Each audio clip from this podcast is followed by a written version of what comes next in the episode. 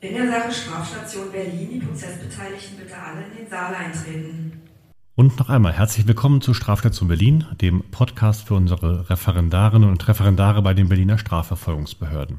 Diesmal die Tutorial-Folge, in der es um das Thema Fahndung gehen wird. Warum über Fahndung? Auch das ergibt sich aus der vorangegangenen Folge zum Thema Antisemitismus ganz unmittelbar. Es gibt eben in der Tat Fälle, in denen antisemitische Übergriffe mit einer solchen Schnelligkeit auf öffentlichem Straßenland begangen werden, dass eine Identifizierung der Beschuldigten schon gar nicht möglich ist. Möglicherweise aber gibt es Videomaterial und anhand dieses Videomaterials kann man dann versuchen, die Täter zu identifizieren aber von Anfang an. Grundsätzlich sind die Regelungen zur Fahndung aufbaumäßig ganz logisch in der StPO zu finden, nämlich ab 131 folgende StPO, also nach den Vorschriften zum Haftrecht. Denn es gibt zwei Grundvarianten für den Erlass eines Haftbefehls. Entweder, das ist Variante 1, ein Beschuldigter wird vorläufig festgenommen und muss dann bis zum Ablauf des Folgetages zum Erlass eines Haftbefehls einem Ermittlungsrichter vorgeführt werden, wenn er nicht schon von Polizei oder Staatsanwaltschaft freigelassen wurde. Oder Variante 2, ein Beschuldigter ist bereits flüchtig oder es liegt aus anderen Gründen, zum Beispiel wegen Verdunklungsgefahr, ein Haftbefehl gegen ihn vor.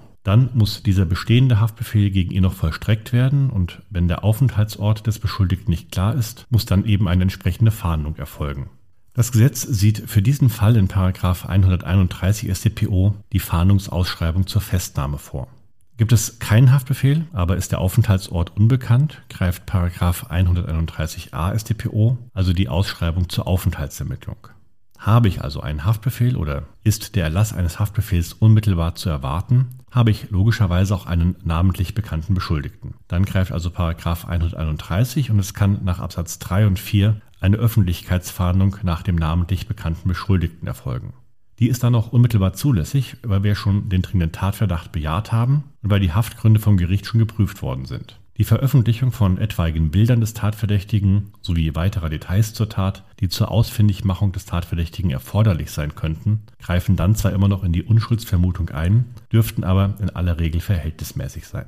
In 131 StPO gibt es auch die entsprechenden Regelungen, wer zur Fahndungsausschreibung bei Vorliegen von Gefahrenverzug berechtigt ist.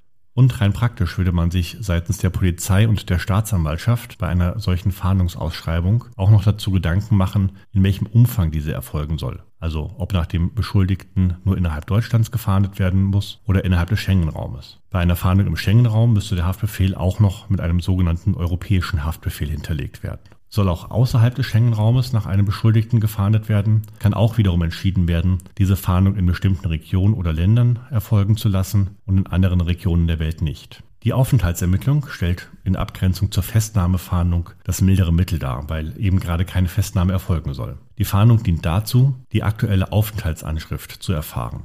Wird beispielsweise ein Beschuldigter bei einer Wiedereinreise ins Bundesgebiet kontrolliert, wird im Rahmen einer Verkehrskontrolle festgestellt oder auch bei der Begehung anderer Straftaten, erfolgt keine Festnahme, aber die Polizei wird durch Rücksprache mit dem Lagezentrum feststellen, dass diese Person zur Aufenthaltsermittlung ausgeschrieben ist, nach der aktuellen Erreichbarkeit des Beschuldigten fragen und dann eine entsprechende Rückmeldung zur Akte geben. Schließlich, und das, was am öffentlichkeitswirksamsten ist, der Paragraph 131b StPO also die Veröffentlichung von Abbildungen von Beschuldigten oder von Zeugen, um diese überhaupt erstmal zu identifizieren. Die Maßnahme an sich ist durchaus effektiv, denn sobald eine solche Öffentlichkeitsfahndung erfolgt, kommt es häufig vor, dass sich die Beschuldigten dann selbst mit einem Anwalt oder einer Anwältin bei der Polizei melden oder jedenfalls eine Identifizierung der Beschuldigten relativ schnell durch Freunde oder Angehörige erfolgen kann, die sich bei der Polizei melden und sagen, sie kennen die Person, es handelt sich um denjenigen oder denjenigen. Obwohl diese Maßnahme an und für sich genommen so effektiv ist, findet sie in der Praxis und auch in der öffentlichen Wahrnehmung gefühlt immer relativ spät statt, oft erst ein halbes oder dreiviertel Jahr nach der eigentlichen Tat. Und dann wundert sich die eine oder der andere, warum so lange gewartet wurde. Das liegt daran, dass die Öffentlichkeitsfahndung nach 131b StPO die Ultima Ratio zur Namhaftmachung eines Tatverdächtigen sein soll. Denn man darf nicht aus dem Blick verlieren, dass mit einer solchen Fahndungsausschreibung und der Veröffentlichung von Bildern eine erhebliche Stigmatisierung in der Öffentlichkeit einhergeht. Es wird seitens der Strafverfolgungsbehörden postuliert, hier haben wir eine Person, die ist einer bestimmten Straftat, beispielsweise eines Sexualdelikts verdächtig, und wir hätten gerne gewusst, wer diese Person ist. Und dieses Stigma durch die Veröffentlichung von Bildern steht natürlich in Widerspruch zu der Unschuldsvermutung. Es ist eben noch keine rechtskräftige Verurteilung erfolgt, sondern es besteht lediglich ein Verdacht. Man kann auch nicht behaupten, der Beschuldigte habe eine Tat begangen, sondern er gilt nach wie vor als unschuldig. Diese Unterscheidung zwischen einem bloßen Verdacht und dem Bemühen um Namhaftmachung eines Beschuldigten einerseits und der Vermeidung einer tatsächlichen Vorverurteilung in der Öffentlichkeit andererseits hinzubekommen, ist extrem schwierig. Und deshalb muss eben auch eine solche Öffentlichkeitsfahndung zum Zweck der Identifizierung von Tatverdächtigen mit großer Vorsicht gehandhabt werden. Paragraph 131b StPO bestimmt deshalb ausdrücklich als tatbestandliche Voraussetzung, dass die Aufklärung der Straftat, insbesondere die Feststellung der Identität eines unbekannten Täters, auf andere Weise erheblich weniger erfolgversprechend oder wesentlich erschwert sein muss. Das wird in der Praxis dahingehend verstanden, dass quasi erstmal, wenn nicht von einer Gefahr für die öffentliche Sicherheit und Ordnung durch weitere Straftaten ausgegangen werden muss, dass erstmal alle anderen Ermittlungsanhalte ausgeschöpft werden müssen. Also die Zeugen müssen befragt worden sein, die Videoauswertung muss erfolgt sein und so weiter. Und erst wenn das alles geschehen und dokumentiert ist, öffnet sich der Raum für eine Öffentlichkeitsfahndung. Dieses Ausschöpfen der anderen Ermittlungsmöglichkeiten aber dauert natürlich. Man kann sich nicht einfach hinstellen und behaupten, andere Ermittlungsmaßnahmen seien weniger erfolgversprechend, sondern es muss eben auch tatsächlich anderweitig versucht worden sein, die Identität eines Tatverdächtigen auf andere Art und Weise festzustellen. Und diese besondere Sensibilität gilt nicht nur, wenn es um Öffentlichkeitsfahndungen nach Beschuldigten geht, sondern erst recht dann, wenn es darum geht, dass Zeugen gesucht werden. Dennoch eine Zeugin oder ein Zeuge kann möglicherweise als Opfer einer Straftat stigmatisiert werden. Dennoch eine Zeugin oder ein Zeuge kann möglicherweise als Opfer einer Straftat stigmatisiert werden.